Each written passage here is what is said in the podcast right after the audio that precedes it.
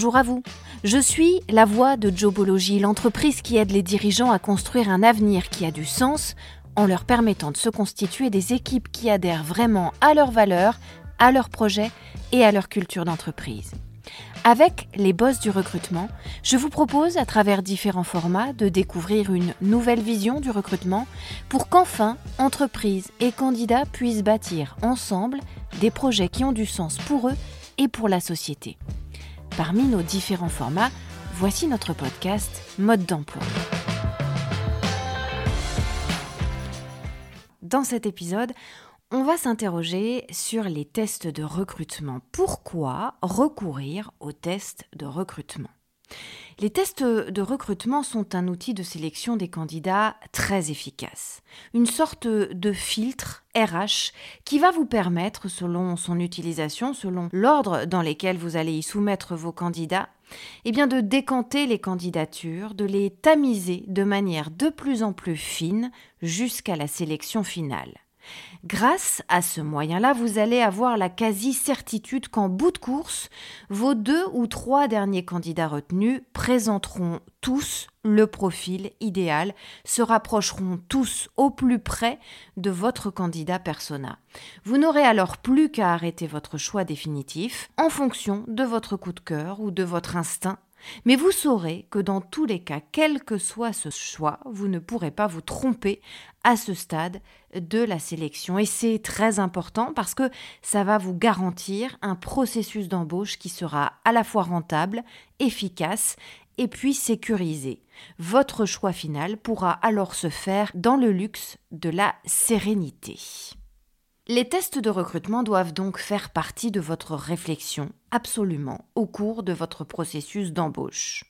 En effet, si l'on en croit une étude américaine qui a été menée par Harvard, cette étude a été menée auprès de plusieurs centaines de milliers de personnes en recherche d'emploi, elle est donc hyper intéressante et hyper instructive. Et eh bien si on en croit cette étude d'Harvard, le recours à un test pendant l'entretien d'embauche, qu'il soit préliminaire ou final d'ailleurs, ce recours va booster de 15% les chances de recruter le candidat idéal pour le profil de poste offert. 15% pour un candidat idéal, c'est pas rien. De plus, vous allez euh, disposer d'un vaste éventail de possibilités avec tous ces tests qui existent pour évaluer les qualités, les compétences, les savoir-faire de vos candidats, mais aussi pour vérifier leur expérience, pour valider aussi leur état d'esprit et pour visualiser leur potentiel. Soumettre vos candidats à des tests de recrutement, cela va vous permettre de conforter votre avis pour ce qui concerne à la fois leur intelligence, leur aptitude sur le terrain, mais aussi leur savoir-vivre en entreprise et au travail. Ces tests sont donc des outils très précieux, à une condition, comme tout le reste finalement, c'est de savoir les utiliser à bon escient et dans le respect des règles la loi, le droit, le respect de la vie privée, le respect des différences, la non-discrimination, etc. Ces tests ne seront efficaces que si vous réfléchissez bien, par ailleurs, à leur utilisation pour chaque candidat et pour chaque poste proposé. Voici donc nos secrets pour recourir efficacement aux tests de recrutement. Et notre secret numéro un, c'est ce qu'on appelle les data driven. On appelle les informations délivrées par les candidats lors des tests de recrutement des data driven, en RH et en marketing d'ailleurs. Ces données, elles vont permettre aux recruteurs de recueillir pour tous les candidats le même panel d'informations, de manière objective, de manière rigoureuse, très cadrée. Et ça va permettre ensuite des comparaisons objective entre les candidats et donc une sélection qui s'appuie sur des éléments probants et vérifiés.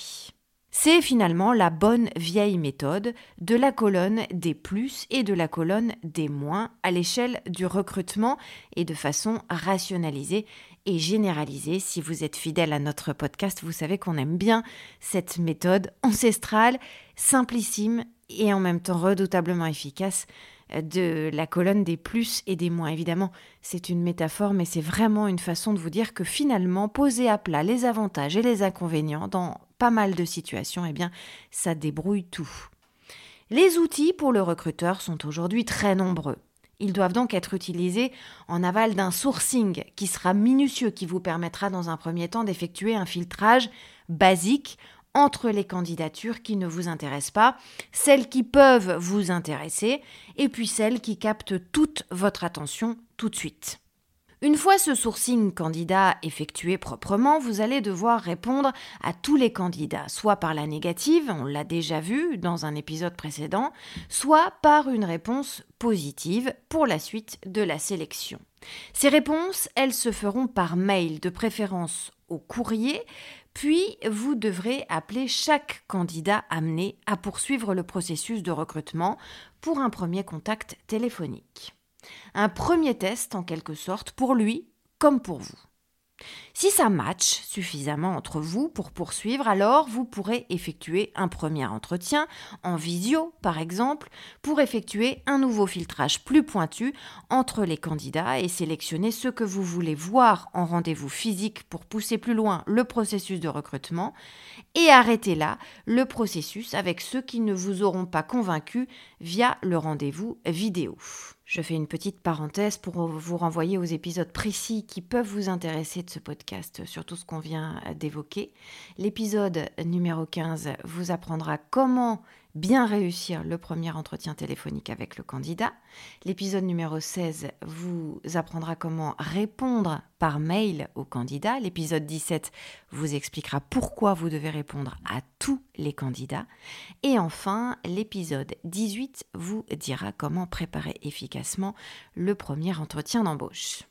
J'en reviens à mes moutons, à savoir euh, les tests de recrutement. Ces tests, ils ne peuvent pas avoir lieu avant l'entretien d'embauche, évidemment, et l'entretien d'embauche ne peut pas comporter de tests. Pourquoi? Ben Parce que ça doit consister en un dialogue franc et transparent entre vous et le candidat, et vous ne pouvez pas vous permettre de risquer de donner à ce moment-là au candidat le sentiment qu'il s'est fait prendre au piège, et le test peut lui donner ce sentiment-là. C'est donc seulement une fois toutes ces étapes franchies avec les candidats qui vous intéressent le plus que vous allez pouvoir envisager le recours à des tests de recrutement afin de finaliser votre sélection et de départager les meilleurs profils qui restent en lice. Notre secret numéro 2, c'est de soigner le cadre pour faire passer des tests à vos candidats. Attention d'abord à bien connaître et respecter les obligations légales qui sont les vôtres en tant que recruteur avant d'organiser un ou plusieurs tests de recrutement. La loi du 31 décembre 1992, c'est essentiellement le texte qui régit tout ça, eh s'intéresse assez strictement au principe du test à candidat lors d'un processus d'embauche. Je vous en donne les grands principes, vous devez les connaître sur le bout des doigts et vous devez les appliquer stricto sensu si vous ne voulez pas qu'un candidat déçu et procédurier vous cherche des poux en argumentant de non-respect d'un ou plusieurs de ces principes. Primo, vous devez porter à la connaissance du candidat le fait qu'il sera soumis à un test de recrutement au cours du processus et vous devez le lui faire savoir dès la convocation à l'entretien d'embauche, même si le ou les tests n'ont lieu qu'après cet entretien d'embauche.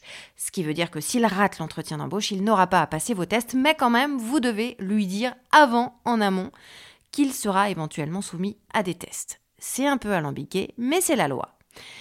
Vous n'êtes pas cependant obligé de l'informer de ce en quoi consisteront ces tests. Deuxièmement, vous devez offrir au candidat la possibilité de refuser de passer un ou plusieurs tests. C'est son droit le plus strict et c'est le vôtre d'en tirer les conclusions que vous voulez, c'est-à-dire de ne pas continuer avec lui s'il ne veut pas passer des tests, mais il a le droit de refuser d'en passer. Si c'est rédhibitoire pour vous, ce type de réponse, ce type de refus, eh bien vous pourrez l'utiliser comme argument de non-embauche. N'empêche, le candidat doit donc pouvoir refuser en toute connaissance de cause, même s'il doit en assumer les conséquences. Tertio, une fois que vous avez recueilli le consentement du candidat, vous devez respecter un engagement réciproque de bonne foi. Ça veut dire que vous vous engagez à être de bonne foi dans vos questions et que lui va s'engager à être de bonne foi dans ses réponses. Quatrièmement, vous êtes dans l'obligation légale de mettre à disposition des candidats les résultats détaillés des tests qu'il aura passés, qu'il ait échoué ou pas. Cinquièmement, les résultats de ces tests sont soumis au RGPD, le Règlement général sur la protection des données, et également à la loi sur le stockage des données concernant chaque candidat. Voilà, quelques règles à connaître absolument par cœur pour être dans les clous quand vous organisez des tests de recrutement. Ça, c'est le cadre dans lequel vous allez organiser vos tests de recrutement, cadre légal, cadre juridique. On va s'intéresser maintenant aux différents tests de recrutement et c'est notre secret numéro 3. Sachez adapter chaque test à chaque situation et réciproquement. C'est un inventaire euh, à l'après-vert que je vous propose un peu maintenant et qui en plus n'est pas exhaustif parce que c'est impossible, tout simplement. Il y a des nouveaux tests euh, qui émergent sans arrêt dans l'univers des ressources humaines. C'est donc absolument impossible de les lister à un moment donné euh, sans risquer d'être obsolète. Je ne prétends donc pas ici à l'exhaustivité, mais je vous donne des exemples intéressants, des exemples de tests qui ont été éprouvés et utilisés depuis longtemps par les ressources humaines. Et de manière générale, ils ne sont pas contestés et ils sont plutôt efficaces. Je ne vous parlerai pas ici des expériences qui ont pu être menées isolément par tel ou tel recruteur parce qu'elles n'ont pas fait jurisprudence dans notre domaine des sciences du recrutement. Le premier test qui existe, c'est le test d'aptitude. Vous pouvez vouloir vérifier si votre candidat possède les capacités suffisantes selon le poste qu'il va occuper dans votre entreprise pour présenter oralement ou à l'écrit un projet, pour s'exprimer en public, pour rédiger des rapports, etc. Il existe pour ça une multitude de tests d'aptitude verbale ou d'aptitude écrite auxquels vous allez pouvoir recourir pour juger, pour tester vos candidats. Ils peuvent ces tests concerner le français comme n'importe quelle autre langue étrangère si vous considérez qu'elle est indispensable à la maîtrise du poste engagé. Vous pouvez aussi, en matière d'aptitude, vouloir vérifier, en fonction du poste qui sera occupé, là encore, si votre candidat comprend bien un certain vocabulaire, entend bien, voit bien, s'il est habile de ses mains pour telle ou telle tâche, s'il se repère facilement dans un espace donné, s'il a une bonne mémoire, et ainsi de suite. Ça, ce sont des tests d'aptitude qu'on dit cognitifs. Ils sont destinés à valider des compétences physiques ou techniques. Et là aussi, vous allez en trouver pléthore chez les cabinets spécialisés ou auprès de vos partenaires dans le processus d'embauche, les sites spécialisés dans le recrutement, les job boards, mais aussi des coachs ou encore des consultants. La deuxième sorte de test qu'on connaît bien, ce sont les tests de compétences numériques et digitales. Ce sont des tests auxquels les ressources humaines ont aujourd'hui quasiment systématiquement recours dans le processus de recrutement des cadres et des managers. C'est un test qui permet de vérifier que les notions indispensables à la fonction, par exemple calculer, planifier, comptabiliser, que toutes ces notions, elles sont maîtrisées et aussi que votre candidat, il va être apte à utiliser le ou les outils informatiques nécessaires à sa prise de poste.